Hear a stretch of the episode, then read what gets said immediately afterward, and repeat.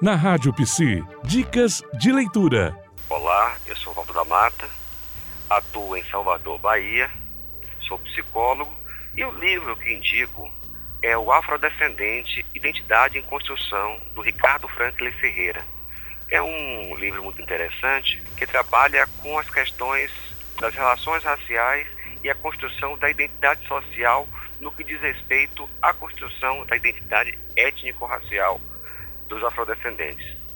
Então, essa é a minha dica, boa leitura. E fique conectado com a Rádio Psi. Você ouviu na Rádio Psi Dicas de Leitura.